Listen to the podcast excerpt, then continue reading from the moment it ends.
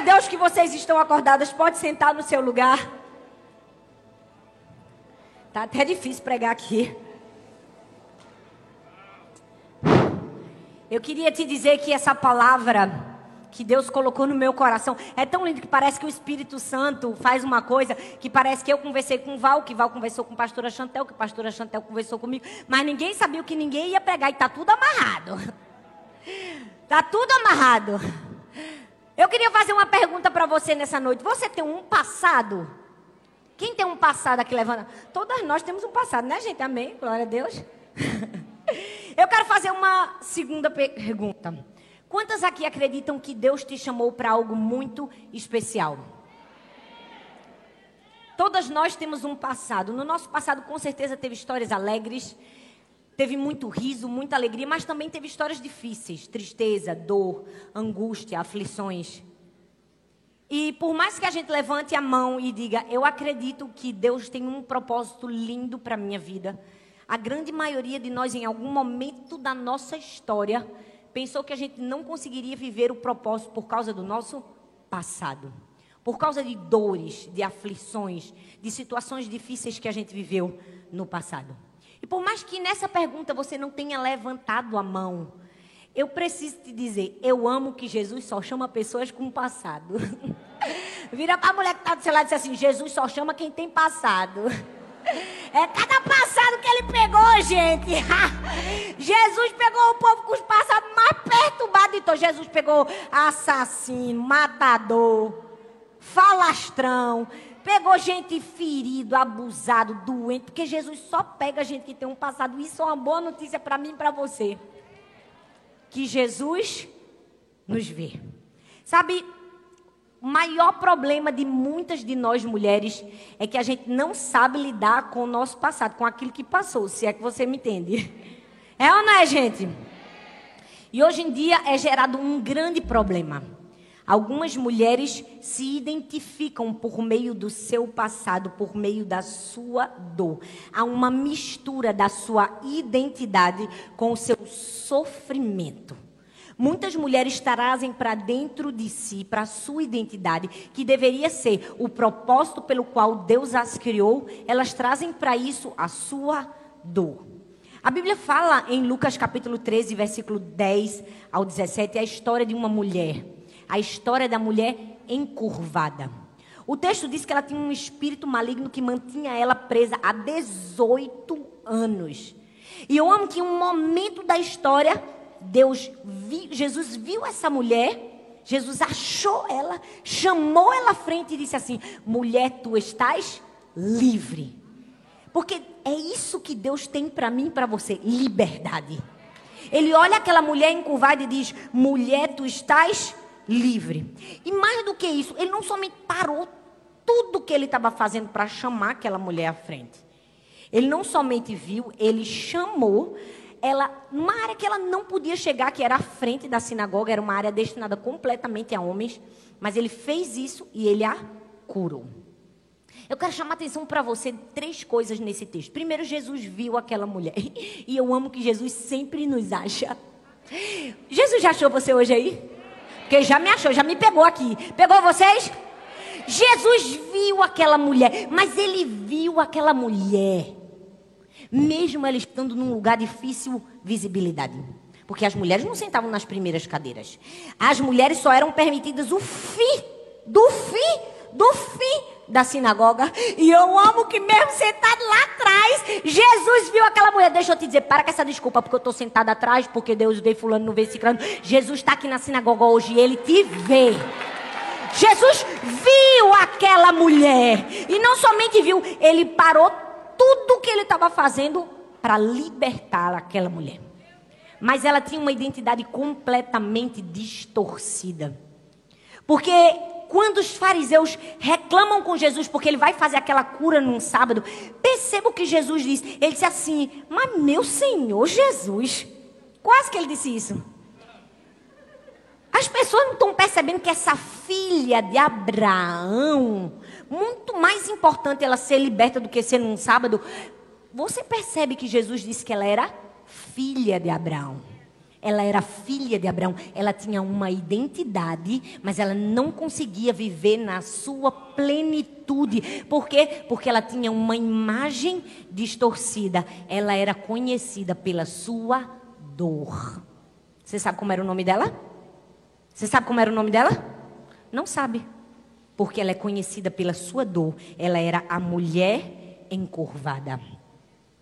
Deus trouxe a mim e a você hoje aqui para te dizer: você não pode ser conhecida pela sua dor, você tem um nome. Você tem um nome. Sua dor não é a sua identidade, é o tema da mensagem. Vira para a mulher que está do seu lado e diga assim: sua dor não é a sua identidade. Eu amo que mesmo aquela mulher sendo filha de Abraão, ela tinha uma identidade distorcida para mostrar para mim e para você que não tem isso não. Você pode ter entregue sua vida a Jesus, você pode ser crente, num sapatinho de fogo e por ciclo de oração, você pode ter uma imagem distorcida de quem você é. Mas Jesus está aqui para enxergar a gente no meio da sinagoga e não somente enxergar para nos libertar, amém? A Bíblia tem muitas histórias. A história da mulher encurvada era uma mulher que era conhecida pela sua dor. Mas a Bíblia também conta a história de uma mulher que não ficou conhecida pela sua dor. Quem foi? Tamar. A Bíblia conta em 2 Samuel, no capítulo 13, e do verso 14 ao verso 17, a história dela. Uma história terrível, uma história de abuso, de aflição. Uma história onde, depois de ser abusada pelo próprio irmão, ela é esquecida, negligenciada. Mas eu amo que o nome dela, o nome Tamar, significa palmeira. A palmeira é um tipo de planta sobrevivente. Gente, é muito sério isso. Olha a história de Tamar. O nome dela significa palmeira, que é uma planta sobrevivente. A palmeira é uma planta que vive no verão, no inverno. Quando as folhas de todas as outras plantas caem, a dela permanece firme. Está no inverno, a folhinha está lá. Está no verão, a folhinha está lá. Porque ela é uma sobrevivente. E deixa eu te dizer, eu e você também somos sobreviventes. Somos ou não somos? Nós precisamos entender como o Tamar que a dor pode nos acontecer, mas ela não é quem nós somos. A dor pode acontecer a você, mas ela não é a sua dor. Você pode estar sofrendo uma dor, mas você não pode ser identificada pela sua dor. Você não pode ser uma mulher encurvada. Você precisa ser uma sobrevivente. Você precisa ser uma palmeira. Sabe, a vida talvez te fez passar por circunstâncias difíceis. Sua folha não murcha. Sua folha está firme. No verão, está firme. No inverno, está firme. Por quê? Porque você não pode ser conhecido pela sua dor. Seu passado não diz a sua identidade. Então, enquanto a mulher encurvada era conhecida pela dor, Tamar era uma palmeira. Mas não somente no passado, a Bíblia fala de Paulo e Silas, que no meio do seu presente viveram uma dor. No meio de uma prisão, Atos 16, do 25 ao 26, diz assim: Por volta da meia-noite, Paulo e Silas estavam orando e cantando hinos a Deus. E os outros presos os ouviam. De repente, houve um terremoto violento e os alicerces da prisão foram abalados. E imediatamente todas as portas se abriram e as correntes. Tá tudo se encaixando aqui, ó. De todos se soltaram. Eu amo que Paulo e Silas estavam no meio da dor, no meio da prisão, mas eles estavam totalmente ocupados com Deus. Porque quem está na dor, mas está ocupado com Deus, encontra alegria na dor. Eu vim aqui para te dizer: você pode estar no meio da sua dor, esteja ocupado com Deus, porque as cadeias vão quebrar. Se você estiver ocupado com Deus, se você estiver em sintonia com Deus, mesmo que você esteja preso, você não vai estar cativo. Deus te trouxe aqui para te dizer: você pode até estar preso, alguém te prendeu. Por um momento você está vivendo um momento de prisão, porque a gente vive um momento de prisão. Eu já vivi vários. Mas você não está cativo, não. Meu Deus, você não está cativa, não. Você consegue entender o que eu estou te dizendo? Você não pode ser conhecida pela sua dor. Essa é só uma introdução para dizer que na Bíblia está repleta repleto de histórias de pessoas que não eram conhecidas pelo seu nome, mas pela sua dor. Também tem muitas histórias de pessoas que foram conhecidas pela sua superação, pela vitória, pelo seu nome, apesar da dor. E também tem histórias que, mesmo no presente da dor, fizeram Deus conhecidos. Mas hoje eu não vou falar nem da mulher encurvada, nem de Tamar, nem de Paulo e Silas. Eu quero falar a história de um homem que me marcou literalmente. Porque o meu primeiro esboço de sermão pregado no seminário foi sobre ele, foi um desastre. Foi terrível.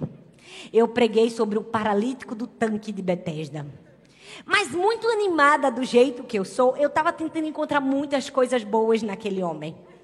E quando eu preguei, preguei, eu só faltei dizer que ele era o supra-sumo da fé. Fiz várias aplicações. Meu professor de homilética olhando para mim, o de hermenêutica do lado, disse: Thalita, você foi muito legal com esse homem. Mas você foi legal demais. Porque essas coisas que você disse sobre esse homem não são verdade. Ele não era tão bonzinho assim, não. Ele não tinha tanta fé assim, não. Você botou uma fezinha nele, Thalita. E eu nunca mais vou me esquecer. Eu disse, a próxima vez que eu me pregar sobre esse homem, eu vou meter o pau nele. Porque eu fui legal e quase reprovei. Agora é a minha reviravolta. Vocês estão preparadas? Meu Deus, vocês estão preparadas? É a minha revanche. Tudo que eu aprendi no seminário errando, agora eu vou consertar. Amém, minha gente? Hoje eu quero falar sobre o paralítico do tanque de Betesda e quero falar de três momentos, três elementos para a gente encontrar a cura e não sermos conhecidas na nossa identidade pela nossa dor. Amém? O primeiro elemento é, que nós vamos falar, está lá em João capítulo 5, versículo do 1 ao 7. Diz assim: Algum tempo depois, Jesus subiu a Jerusalém para uma festa dos judeus em Jerusalém. E há em Jerusalém, perto da porta das ovelhas, um tanque, que em aramaico é chamado Betesda, tendo cinco entradas em voltas. Ali costumava ficar grande número de pessoas doentes e inválidas, cegos, mancos e paralíticos. Eles esperavam um movimento das águas. De vez em quando descia um anjo e agitava as águas. O primeiro que entrasse no tanque depois de agitar das águas era curado de qualquer doença que tivesse. Um dos que estavam ali era paralítico, fazia 38 anos. Fala comigo, 38 anos. Quando viu deitado e soube que ele vivia naquele estado durante tanto tempo, Jesus lhe perguntou: Você quer ser curado? Disse o paralítico: Senhor, não tenho ninguém que me ajude a entrar no tanque quando a água é agitada. Enquanto eu estou tentando entrar, outro chega antes de mim. Eu vou passar um pouco do contexto histórico. Esse tanque era um tanque onde, como a Bíblia diz, muitas pessoas doentes ficavam ao redor, porque era a chance da salvação, era o tanque de Betesda. A Bíblia diz que quando as águas eram agitadas e essa agitação via pelo próprio Deus, era o momento da cura. Então, o primeiro que entrasse era curado. Eu imagino o desespero de todas as pessoas que estavam ao redor daquele tanque. A Bíblia só relata a história desse homem e diz que ele estava ali 38 anos. Ou seja, se ele estava há 38 anos, com certeza tinha alguns que estavam há mais tempo do que ele, outros que estavam há menos tempo, mas todos estavam ali vendo o futuro, a salvação, a transformação na frente dos olhos sem poder experimentar. Gente, é muita tortura. É ou não é? Imagina você ver sua chance de mudança, a chance que pode mudar a sua vida, vir outro na sua frente, mergulhar e pegar a sua vez. Era exatamente isso que aquele homem estava experimentando. E na verdade é exatamente isso que muitas de nós estamos vivendo. Nós estamos talvez à beira do tanque, achando que a gente está fazendo muito para ser curado. Mas quando a água é agitada, a gente continua à beira do tanque. Quantas de nós estamos, ah, mas eu queria ser curado. Queria nada, porque se quisesse já tinha mergulhado. Foram 38 anos de chance que você teve, você não mergulhou. E ainda quando Jesus te pergunta, você dá desculpa, ninguém me ajuda. Porque foi exatamente isso que esse homem fez. Eu amo que a Bíblia, ó, nada está por acaso. Diz que existia uma multidão. Porque é assim, minha gente. Já percebeu que miséria gosta de companhia? Coisa ruim gosta de companhia. É ou não é, gente? Onde tem uma pessoa miserável, vai ter mais dez junto dela. Onde tem uma fofoqueira, vai ter mais dez sentadas do lado dela. Porque fofoqueira atrai fofoqueira. É ou não é? Nessa hora tá todo mundo tenso, sem querer olhar para a mulher que está do lado. Meu Deus! Calma, que aqui não tem nenhuma fofoqueira. Só tem mulher cheia do Espírito Santo, amém? Mas sabe, a primeira coisa que aquele homem não fez, precisava fazer e que eu e você precisamos fazer, e o primeiro elemento é que a gente precisa do curativo. O que é que a gente tem que fazer com o curativo, pastora? É arrancar o curativo. Minha equipe nem abriu o curativo. Só para eu abrir aqui ficar mais chique. Gente, todo mundo tem um band-aidzinho. Ou já usou um band-aidzinho? Já ou não já? E já percebeu que os band-aids são sempre pequenos? Só nos Estados Unidos que a gente acha aqueles grandes? É ou não é, gente? Na vida da gente é assim. Às vezes a gente está com um band-aid bem pequenininho em cima de uma ferida gigantesca. E a gente só vai receber a cura quando a gente tirar o band-aid e permitir Deus curar. Era isso que esse homem precisava fazer e é por isso que eu estou aqui para te falar desse curativo. Será que você consegue reconhecer aquele que te cura e arrancar o band-aid na hora? Porque aquele homem teve uma oportunidade que ninguém teve. Jesus estava ali na frente dele. Aquele que podia curar. O que, é que ele tinha que fazer? Rapaz, ele tinha que arrancar o curativo e dizer assim: estou aqui, sou eu, me chama. Mas a gente vai ver que não foi bem isso que ele fez, não. Por quê? Porque, infelizmente, a verdade é que, às vezes, algumas pessoas se encontram com outras só pelas coisas incomuns que elas têm, só pelos problemas incomuns que elas têm. Elas estão o tempo todo junto umas das outras para atrair o que elas mesmo possuem. Já viu que uma pessoa que tem alguma coisa para reclamar de alguém, ela vai achar outra pessoa que também tem alguma coisa para reclamar dela? É assim que acontece na vida. E talvez você fale tanto do seu problema, tanto do seu problema, tanto da sua dor, tanto do seu sofrimento, que você perdeu a sua identidade. Você já não sabe mais nem qual é o seu nome. Porque a única coisa que você sabe fazer é falar daquilo que lhe aconteceu. Talvez você esteja confundindo a sua identidade com a sua dor. Você está misturando a sua dor com o seu problema. Suas falas foram todas preenchidas pelo que o problema te fez, o que o problema disse a você, como o problema era antes, como ele está maior agora. Nós precisamos entender que a gente não pode confundir o nosso nome com a nossa dor. A Bíblia está recheada de histórias de pessoas que a gente não conhece o nome, mas conhece o problema. Por quê? Porque as pessoas não estão querendo ser transformadas, elas estão querendo ser acariciadas. As pessoas não estão querendo transformação, elas estão querendo ser afirmadas. Cuida. Ai, e está aqui no colo, bebê. E esse é um espírito dessa geração.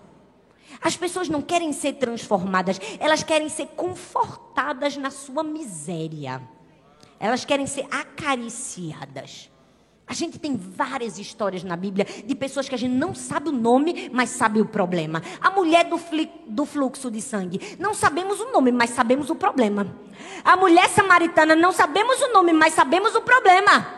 É ou não é, gente? O cego, o cego, gente.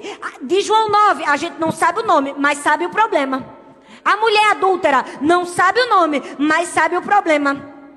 O leproso, a gente não sabe o nome, mas sabe o problema. O endemoniado não sabe o nome, mas sabe o problema. Qual é a sua escolha hoje? Ser conhecido pelo seu problema ou pelo seu nome? Qual é a sua identidade? É o seu problema?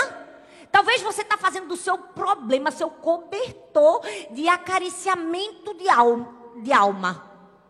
Porque você quer ser conhecido pelo seu problema porque infelizmente o teu problema tem atraído junto de você pessoas que não estão preocupadas com a sua transformação. Mas no momento que você tirar o curativo, você vai atrair a pessoa certa, você vai atrair Jesus. Quando você disser assim, eu preciso de curar, Jesus vai chegar até você. Eu me pergunto se talvez a gente tenha falado tanto da nossa dor que nós temos sido definidos pela nossa dor, que a nossa dor se misturou com a nossa identidade. E o primeiro passo para você ser curado é entender que você tem um nome. Você tem um nome, seu nome não é a sua dor. E para ser curado, você vai precisar parar de confundir a sua dor com o seu nome. Fala, eu tenho um nome. Fala, minha dor não é meu nome.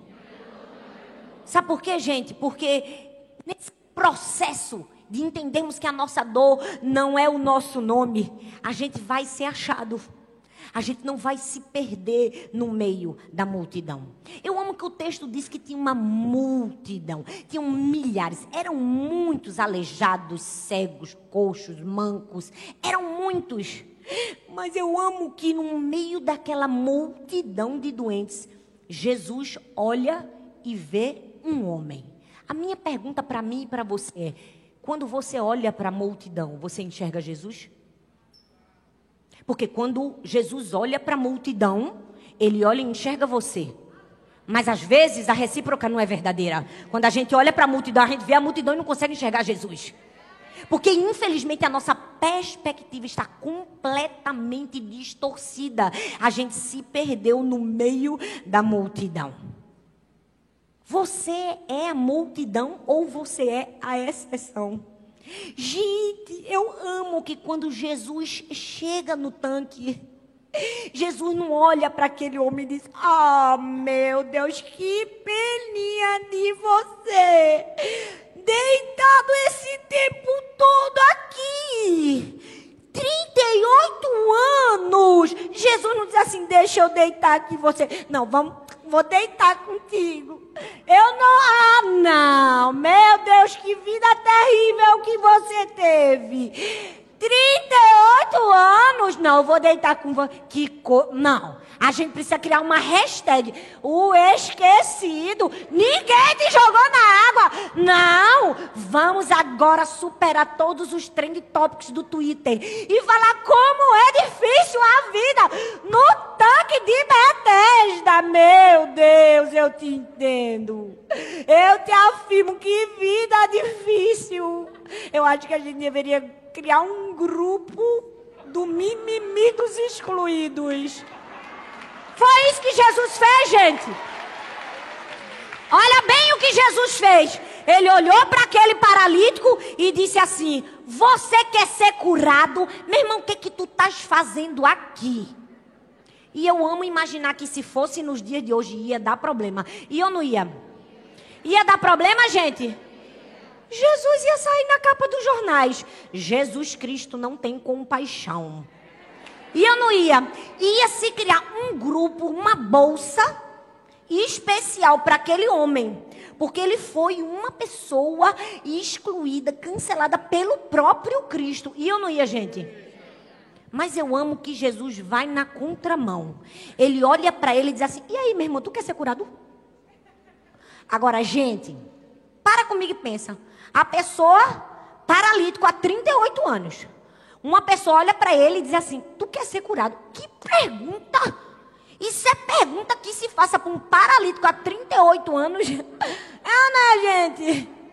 Mas Jesus tinha uma razão para fazer aquela pergunta.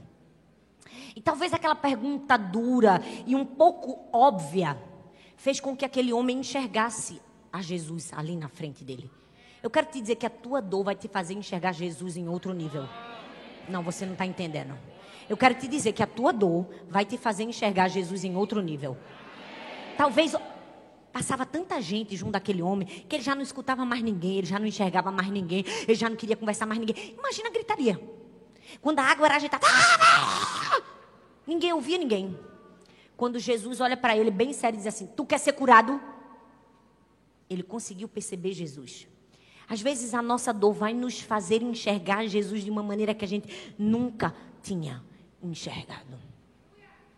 Jesus não entrou no grupo dos mimimi porque ele não estava nesse tempo, mas se ele estivesse, ele teria sido cancelado.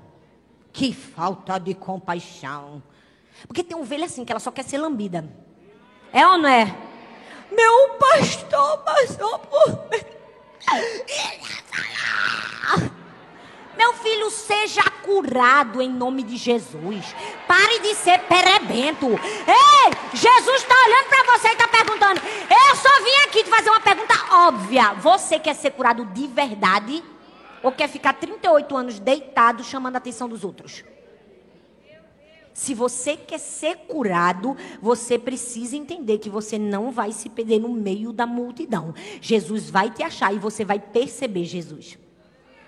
Sabe quando minha primeira filha faleceu? Eu li um livro chamado Anatomia da Dor, de C.S. Lewis. É um livro denso, pesado. É um pouco pesado. Talvez eu não deveria ter lido poucos dias depois. Mas tem uma frase que me chamou muita atenção, que diz assim, ó. Fiquei acordada a noite toda com dor de dente, pensando sobre dor de dente e sobre ficar acordado. Dá toda uma explicação complexa dessa frase muito complexa. Essa frase fala a verdade de todas nós. Vamos falar a verdade? Vamos abrir o livro? É ou não é? A gente fica com dor de dente, mas a gente sofre mais. Não é da dor de dente. É de ficar acordado pensando que a gente está com dor de dente e pensando que a gente está acordado. É por isso que a gente não é curado. Porque a gente tem um problema. Mas maior do que o problema é o tanto que a gente pensa no nosso problema e o tanto que a gente é desgraçado por ter esse problema. É ou não é, minha gente? Eu estou falando alguma mentira aqui. Mas nós precisamos entender que a dor não nos mostra que a gente tem um Deus carrasco. A dor nos aproxima de um Pai amoroso. Quando você sofrer e quando um infortúnio aparecer na sua vida, porque pode aparecer, eu não estou rogando praga para ninguém. A Bíblia diz que no mundo tereis aflição, você pode ser crente consagrado. Porque eu sou assim, eu cresci no lar cristão, fiz tudo certo, eu achei que nada de ruim ia acontecer na minha vida. Aí, pô, me casei logo, minha primeira filha morreu. Para Jesus dizer, fica na tua. Que sofre quem eu quero que sofra. Tu vai sofrer. É assim. Sabe, se você estiver sofrendo e se você for apanhado por um sofrimento, você precisa entender que o sofrimento não é para mostrar que a gente tem um Deus carrasco, é para te aproximar de um Pai amoroso. Porque justiça seja feita. Quando a gente sofre, a gente conhece o mais puro significado do amor de Deus. Porque se fosse o homem, quando a gente procurasse alguém só na hora do sofrimento, ia dizer: hum, agora, quando estava tudo bom, tu não me procurasse.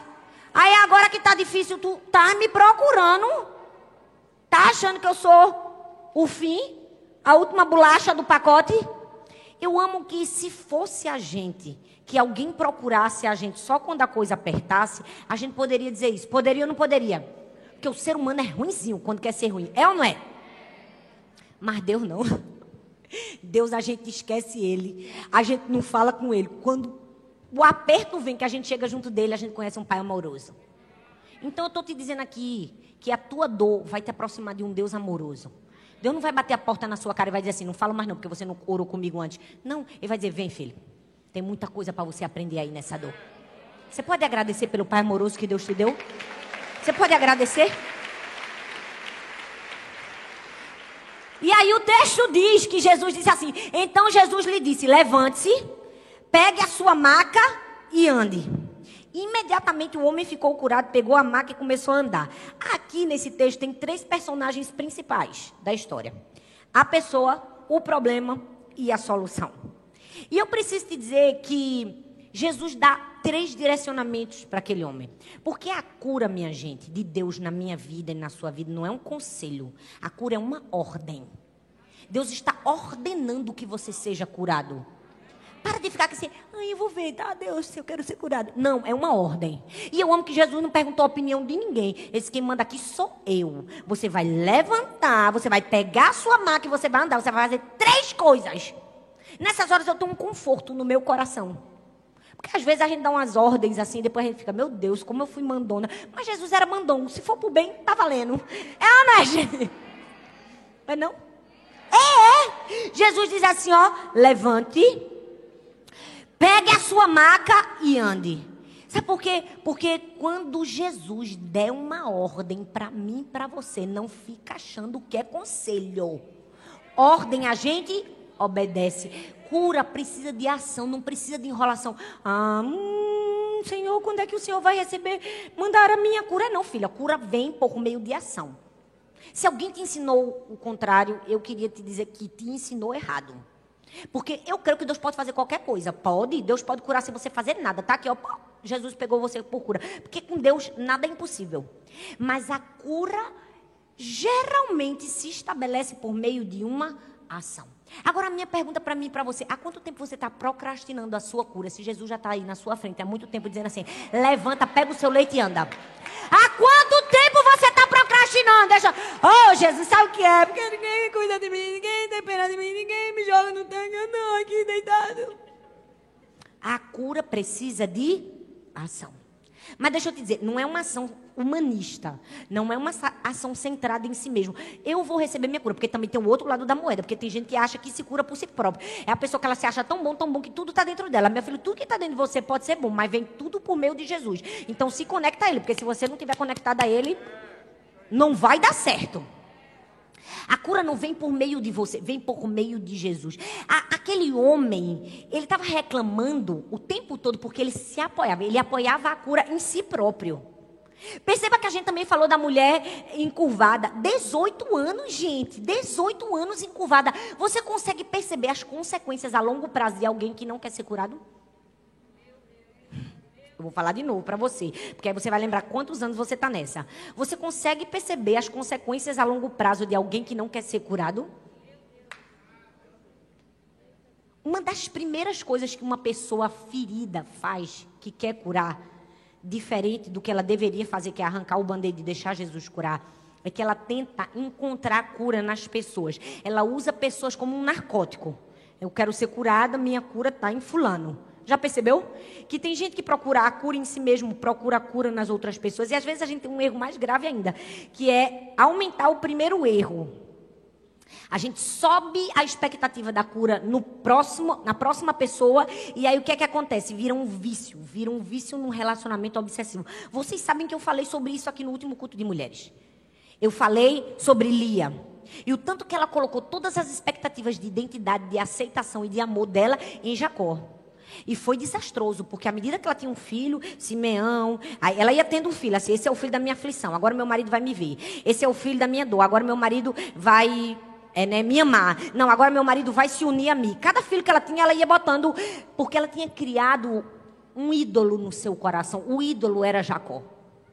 Ah, o vazio, a rejeição levou ela a excessos. Criou um ídolo no seu coração. Ela precisou ter três filhos, o marido não olhar para a cara dela, ela ter um encontro com Deus, o Iavé, para ela reconhecer que o verdadeiro amor da vida dela era Deus. Aí ela tem um filho e diz assim: dessa vez eu louvarei, porque agora o ídolo do meu coração não é mais meu marido, é Deus. Eu preciso te dizer que tentar a cura em si mesmo ou em outras pessoas não vai te dar resultados. Não vai te dar. O texto diz assim, ó. Aquela mulher encurvada tinha um espírito de enfermidade, já havia 18 anos, e andava encurvada e não podia de modo algum se endireitar. Se o texto diz que ela não podia de modo algum se endireitar, foi porque ela tentou. Foi ou não foi? Claro! Eu imagino inúmeras vezes que aquela mulher tentou se curar por si próprio, mas não conseguiu. Você já viu que tem gente que é assim? Ela ajuda todo mundo. Ela dá a mão para todo mundo encontrar a cura, só ela que não encontra a cura dela? É ou não é, gente? Eu preciso dizer, muito bonito se sacrificar pelos outros, mas não despreze a si mesmo.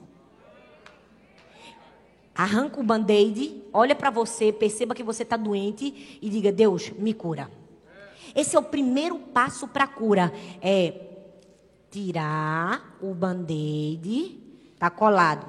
A ferida tá grande aqui embaixo, tá feio o negócio, tá até fedendo. Mas eu vou tirar e dizer assim: Senhor, eu reconheço que o Senhor pode me curar, estou aberto para cura. Segundo passo, quem quer ir para o segundo? A, o segundo elemento é a cadeira de balanço e vocês vão entender por quê. A minha pergunta é: você está disposto a acabar com as desculpas? A Bíblia diz em João 5, 7, diz assim: Disse o paralítico, Senhor, não tenho ninguém que me ajude. Foi a ladainha dele. Que me ajude a entrar no tanque quando a água é agitada. Enquanto eu estou tentando entrar, outro chega antes de mim. Eu confesso a vocês que há muitos anos atrás eu tinha muita pena dele. Eu dizia, gente, coitado. Por isso que ele não é curado. Ninguém ajudou ele. Que bando de povo ruim.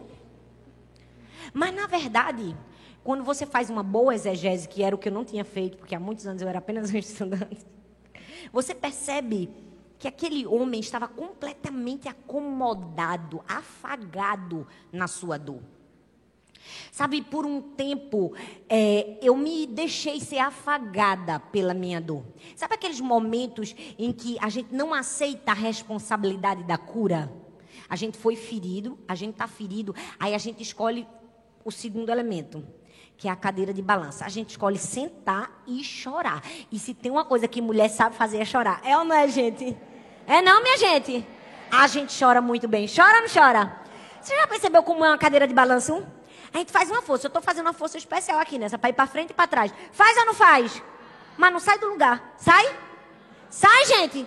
A gente não sai do lugar e a gente fica se ninando. Meu Deus.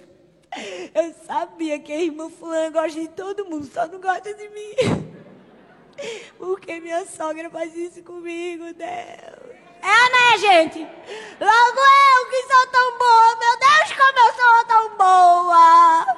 É, né, gente? A gente faz uma choradeira, a gente se nina. Nina e ô Nina. Quem é esse Nina? Quem aí antes de dormir fica imaginando todo o discurso que quando você tiver coragem você vai dizer para aquela pessoa que você nunca disse aquele discurso e graças a Deus que você nunca disse. Que você só ensaiou. Foi ou não foi? Pensa numa pessoa que ensaiou o discurso. Meu irmão, eu podia entrar na Globo sem fazer escola. Porque pensa numa pessoa que ensaiou o discurso. Eu. Eu ensaiava o discurso da minha dor, disse num dia. Que eu tiver uma coragem. Que eu tiver uma chance nessa vida, também vai sair tudo que tá aqui, ó. Engosgada na minha goela. Porque a gente é crente, mas ainda tem, né? A carne querendo se manifestar. É ou não é, gente? É, não é, minha gente? Vamos começar daí, quebrando. Hoje é o dia de quebrar. Vai quebrando essa impressão de perfeição que você tem minha. Que se tu vê aqui, menino, tem tanta coisa ruim. Sangue de Jesus tem poder. Eu não sei como é que Deus ainda tem paciência comigo. Eu fiquei um tempão me balançando na minha cadeira de balanço. Por isso que eu não era curada. Sabe por quê? Porque teve um dia que Jesus disse assim, Talita, eu vi o que aconteceu com você. Mas eu preciso te dizer que o que eu fiz por você é maior do que o que aconteceu com você. No dia que você enxergar o sacrifício de Jesus na cruz do Calvário como algo maior do que o que você sofreu, você vai ser curado. Você vai aceitar a responsabilidade da sua cura. É o segundo elemento. Você precisa sair dessa cadeira de balanço. Vira para a mulher que está do seu lado e diga: Deus está falando contigo, filha. Acorda aí. É para tu. Amém, minha gente? Oh, glória a Deus. Você precisa aceitar a responsabilidade da cura. E eu preciso te dizer que aceitar a responsabilidade da cura parte da premissa de aceitar a dor da recuperação. Vou te dizer que ser curado não é fácil, não, viu? Ai, eu quero tanto ser curado. tu não sabe o que tu está pedindo para Deus. Ser curado é muito difícil. Porque ser curado vai fazer você aceitar a responsabilidade da cura, mas também a dor da recuperação. Sabe por quê, gente? Porque a maioria das pessoas pensam que o sofrimento é muito grande e se esquecem que a recuperação é maior. Uma vez eu vi a história de uma mulher que se machucou e machucou o joelho num acidente numa pista de esqui. O médico chegou para ela e disse assim: Olha, seu joelho machucou. Mas, se você fizer o tratamento certinho, ele vai ficar tão bom que é capaz dele ficar melhor do que o outro que não machucou. Mas só que você tem que passar pelo processo da cura, entendeu? O processo da cura pode fazer você ficar melhor, mas também pode não ficar. Eu preciso te dizer que o processo da cura é algo que você aceita e trabalha através dele. Sabe por quê? Porque o sangue de Jesus, ele não dá amnésia na gente. Era tão bom que desse, não era, gente? Eu queria esquecer de tanta coisa na minha vida. Pensa se tivesse um botão que dissesse assim, pô! Não. Não. Jesus não dá amnésia para gente, mas o sangue de Jesus não oferece amnésia, mas oferece a cura. Então você vai lembrar, pode lembrar, mas você precisa mais do que a amnésia, você precisa da cura. Você tem que abraçar a dor da recuperação. E isso só vem quando você se levanta da cadeira de balanço. Sabe por quê? Porque por mais doloroso que seja trabalhar nossa dor, nossos traumas, essa é a estrada que pavimenta a nossa identidade. É quando a gente começa a aceitar e trabalha junto com Deus. Aí a gente aceita que Deus tem um futuro novo, independente do nosso passado. A gente entende que Deus tem algo maior. Sabe, o texto diz que aquele homem tinha, Deus tinha um futuro para aquele homem. Ele só não estava enxergando. Muitas pessoas talvez não estão vivendo o futuro porque elas estão presas ao passado, ao pai que abandonou. O camarada já morreu faz 20 anos, mas ela ainda está preso na dor de um camarada que morreu há 20 anos. Está preso na dor de um ex-marido. É ou não é, gente? Está na presa de um ex-professor, de uma amiga, de uma vizinha que teve. A mesma coisa que aquele homem fez. O camarada estava lá deitado. Aí Jesus chega junto do cara. Eu fico imaginando, se Jesus chegasse na minha frente, meu irmão ia dar um abraço nele. Mesmo que eu não tivesse curado, eu ia achar uma doença e dizer, tá aqui, ó, cura. Eu ia achar uma pereba, com certeza eu ia achar. Aí Jesus vem e faz uma pergunta para ele. Aí o que, que ele faz? Ele faz uma ladainha. Ele diz assim, ah, porque... Meu irmão, se Jesus te perguntou, você quer ser curado? Diga sim, rapaz. Diga sim. Ele deu um milhão de desculpas ao invés de dizer sim, eu quero. Pelo amor de Deus, há 38 anos eu estou esperando por isso. A gente fala mal dele, mas a gente faz a mesma coisa. Jesus chega junto da gente, o que é que você quer? Olha, Deus, é porque. Jesus, tu estás aqui, bora, Jesus. Me cura, bota logo a mão aqui na minha cabeça. Ri. Pode rir. Jesus, tu tá vendo quem tá rindo, Jesus. Porque a gente faz igualzinho contigo. Tá ou não tá?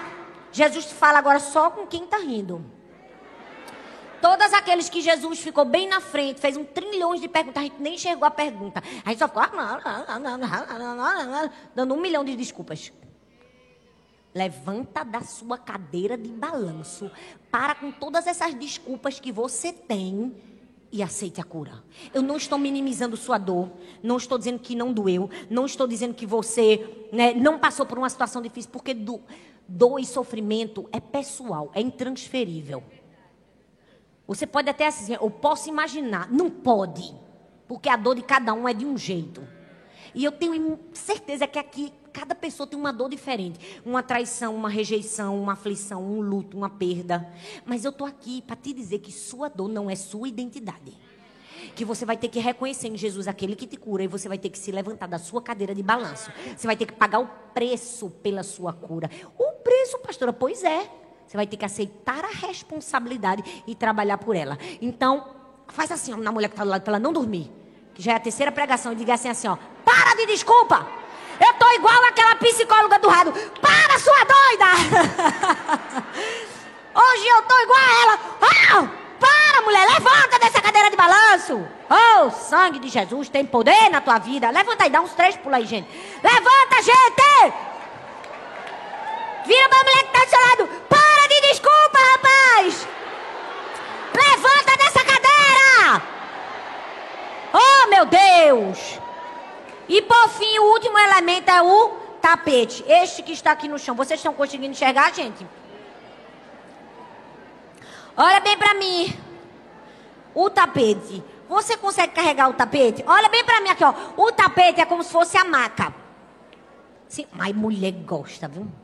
De um moído. Tá bom, gente, já deu. Já acordou.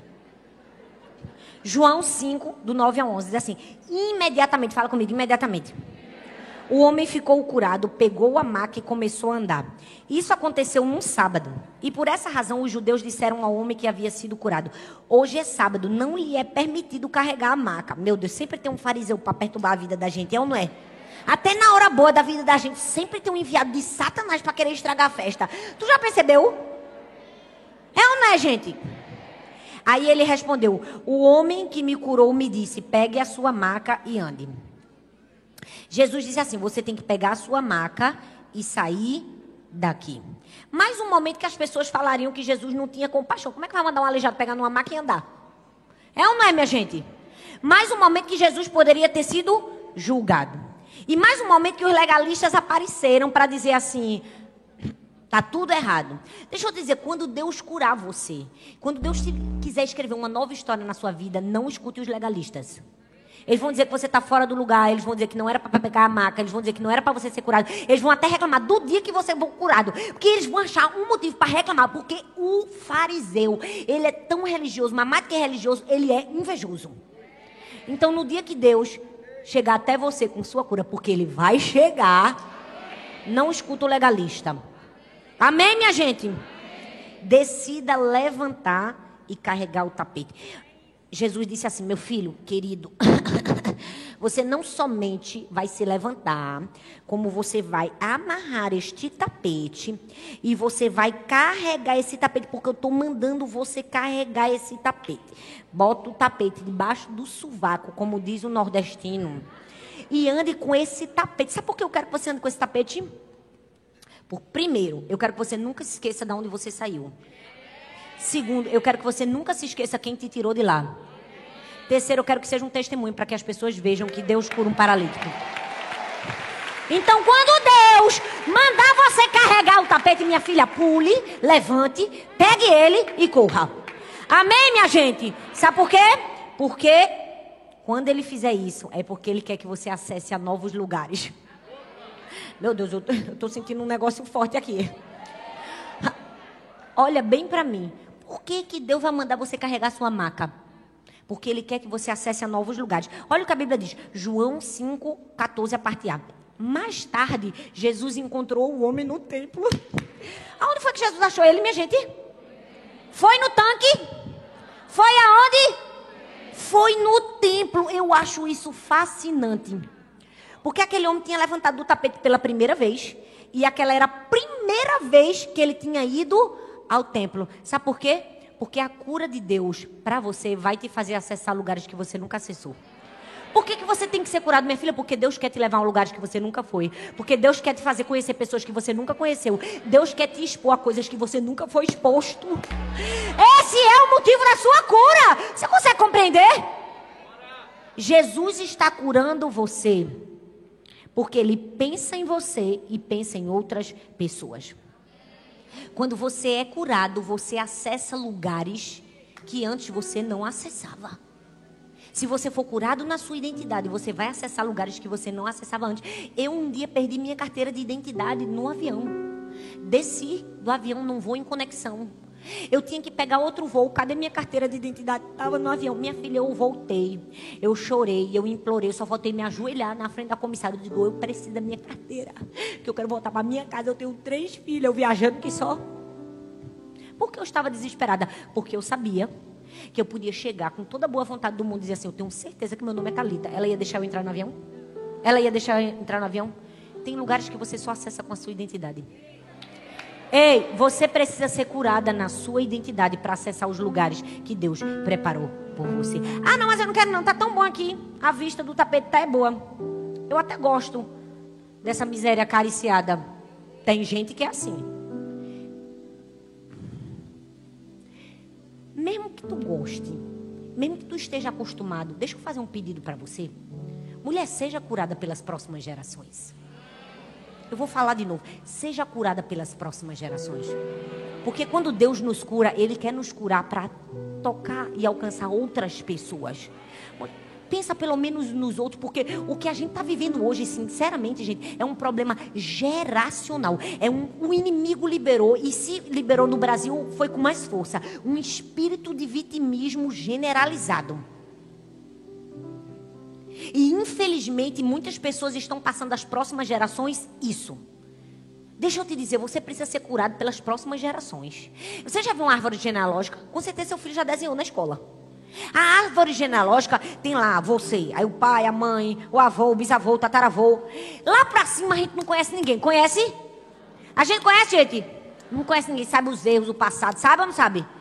Lá em cima da nossa árvore genealógica pode ter tido assassino, pode ou não pode? Pode ter tido ladrão, pode ter tido um monte de gente ruim, divórcio, trauma, abuso. Deixa eu te dizer, mais importante do que o passado que está em cima é a linha com o sangue de Jesus que você vai escrever a partir de você. Você diz assim, ó, se daqui para cá tinha divórcio, abuso, separação, ei, em mim para. Em mim para! Aqui parou! Ei, se antes teve abuso, teve divórcio, a partir daqui não, porque eu vivo para que Sara e Laura e Helena virem para trás na árvorezinha genealógica, vejam papai e mamãe. E mesmo que elas saibam que lá em cima, sei lá onde, que eu não sei aonde, possa ter havido alguma dessas coisas, elas assim: no meu pai e na minha mãe acabou. No meu pai e na minha mãe, o sangue de Jesus passou uma listra que não vai ver divórcio, separação, rejeição, abandono, falta de paternidade. Você consegue entender que a sua cura não é só para você, é para as futuras gerações? Você consegue entender que mesmo que você não for curado, mulher queira cura pelo menos pelos outros? Porque Deus quer te fazer acessar novos lugares. Mas em, quando Deus fizer isso, Ele vai deixar um recado bem pequenininho para mim e para você. Decida guardar seu coração. Porque Deus vai te levar em outros lugares. E Deus pode levar a gente onde Ele quiser, porque Ele é Deus. Mesmo que a gente não vá atrás, mesmo que a gente não corra, mesmo que a gente não peça, Deus pode dar. Porque, olha, olha tem dias que Deus me dá umas coisas que eu digo, meu Deus, nunca nem pensei nisso, nunca nem Deus me deu, obrigada, Deus, te amo. É por isso que eu digo que eu sou queridinha de Jesus. Quando eu digo isso, é para todo mundo dizer. E eu digo e ensino vocês a dizerem isso. Porque a gente tem que ter essa perspectiva de Deus. É como Chantel disse. A gente tem que enxergar Deus como um pai amoroso. A gente tem que declarar isso. Jesus me ama. Aonde eu vou dizer? Onde é que está encontrando favor e graça de Deus aqui na minha vida? Eu já entro. Cadê a vaga do crente no estacionamento? Porque eu já sei que Deus está assim, ó, correndo atrás para me abençoar. Tu não quer isso não, gente? Porque onde eu chego, eu digo assim, gente, Deus está com uma vontade de me abençoar hoje. Ó, deixa eu te falar, sabe o que é está acontecendo comigo ultimamente? Uma moda. É o Espírito Santo. Eu entro numa loja para comprar uma coisa, a pessoa da loja me conhece e me dá. Ó, eu fui comprar uma blusa, porque eu ia pregar num lugar e esqueci aquela blusa que usa por dentro para a roupa não ficar transparente. A mulher disse: Meu Deus, pastor. Aí me abraçou, não sei o quê. Quando eu estava no caixa pagando, disse: Gente, meu, aqui a senhora não paga. Eu disse: Não, irmã, não precisa, não precisa. De verdade. Não, aqui não. Deus, obrigada. Eu fui na outra loja, a mesma coisa. Menino, eu digo, virou moda. Sabe por quê? Deus está me perseguindo com a bondade dele. Porque eu tenho essa perspectiva de Deus. E você precisa ter essa perspectiva também. Até quando as coisas ruins acontecem, eu digo, rapaz, tem alguma coisa muito boa que Deus vai tirar disso. Quando alguma coisa muito ruim acontece, eu disse, rapaz, Deus vai fazer uma limonada com esse limão. Mas, quando Deus fizer isso na sua vida, porque Deus vai fazer. Deus vai tirar até um sapato rosa chique desse que, eu, que ele me deu, cheio de taxa. Se Deus te der, deixa eu te dizer uma coisa: não perca seu coração. O texto encerrou e disse assim: Jesus disse assim: Não volte a pecar. Era como se ele dissesse assim: Presta atenção. Vou te dar o segredo, tá aqui, ó. Não volte a pecar para que algo pior não lhe aconteça. Você pode ficar em pé no seu lugar?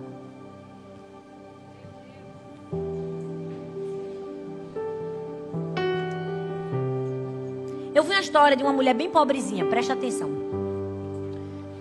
Ela morava numa casa bem pobrezinha e ela tinha uma neta que estava muito doente. E a netinha estava tão doente, ela não sabia mais o que fazer. Então ela teve que tomar uma decisão muito difícil. Ela teve que deixar a netinha sozinha dentro de casa e sair andando na próxima vila para procurar um médico. Ela fez isso. Deixou a filha, a neta, correu. Quando chegou no médico da vila, no hospital, não tinha médico que pudesse ir até a casa dela. A netinha dela não aguentava sair de casa, não tinha como levar. Ela estava muito doentinha, muito acamada.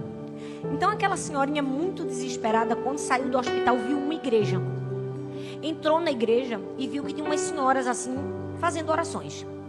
Então, ela ficou ouvindo as orações das mulheres. Quando as mulheres terminaram, ela começou a orar. Quando ela começou a orar, ela disse assim: Deus, sou eu, Maria. Olha só, Deus, minha netinha está muito doente em casa. Não tem nenhum médico que vá lá. Ninguém vai na minha casa. Mas, Deus, eu vim aqui só para te dizer: vai lá na minha casa. Olha, Deus, e as mulheres olhando aquela mulher orando. Olha, Deus, eu moro depois do riacho. Quando passa a ponte, você pega a terceira ruazinha lá no fim. A última casinha é a minha, Senhor. Minha netinha tá lá. A porta tá fechada, mas debaixo do tapetinho vermelho tem a chave, Senhor. Vai lá. E aquelas mulheres rindo. Que oração patética. Uma mulher dando um endereço para Deus. Eu preciso muito que o Senhor vá curar minha netinha. Aquela mulher terminou a oração e foi para casa dela. Quando ela chegou lá, pro susto dela, a netinha estava na sala, sentada brincando com as bonecas. Ela disse: Meu Deus, o que foi que aconteceu? Ela aqui a, a netinha disse: Vovó, você não sabe? O médico veio aqui. Ele estava todo vestido de branco, era tão bonita, a roupa dele brilhava assim, vovó. Ele olhou para mim, deu um beijo na minha testa, disse que eu estava curada. E ele mandou dizer assim para você, vovó: Eu escutei sua oração, entendi o endereço e quero te dizer: a chave está debaixo do tapetinho vermelho para você entrar. Deus te trouxe aqui essa noite para você dar a Ele o endereço da sua dor.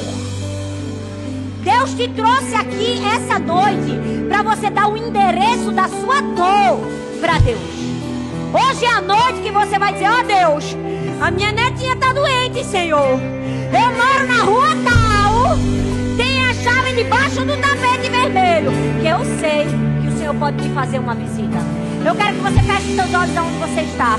Eu não sei o que você sofreu, eu não sei o que você está sofrendo, eu não conheço o seu passado, eu não sei qual foi a dor que você abraçou até o dia de hoje. Eu quero te dizer que você precisa começar a falar a sua dor para Deus. Começa a dar um endereço para ele. Só Deus, foi na rua tal, a rua da amargura, que fulana falou isso comigo, que eu fui rejeitada pelo meu pai. E a gente vai cantar bem alto, para ninguém ouvir sua oração. E hoje a noite da sua cura.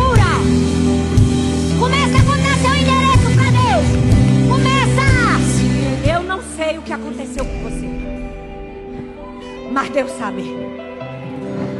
Eu vou te dizer de novo, eu não sei o que aconteceu com você. Mas Deus sabe.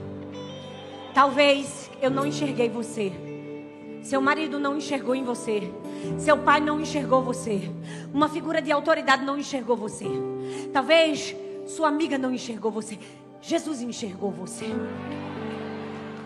É suficiente que Jesus nos encontre. Ele marcou um encontro com você essa noite.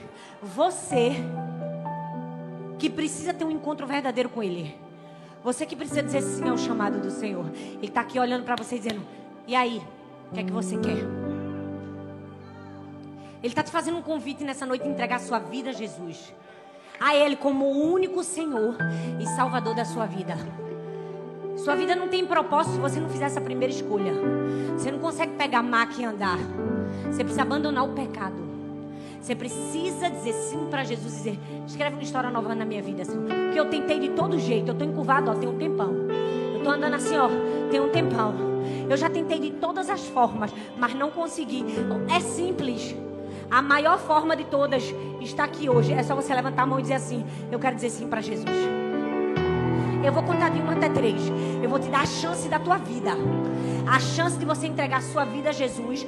Ou talvez se reconciliar. Porque talvez um dia você já se encontrou com Jesus e abandonou o caminho. Talvez até por causa da dor. Mas teu dia é hoje. Tu agora é agora. Vamos lá? Eu quero conhecer quem quer entregar a vida a Jesus.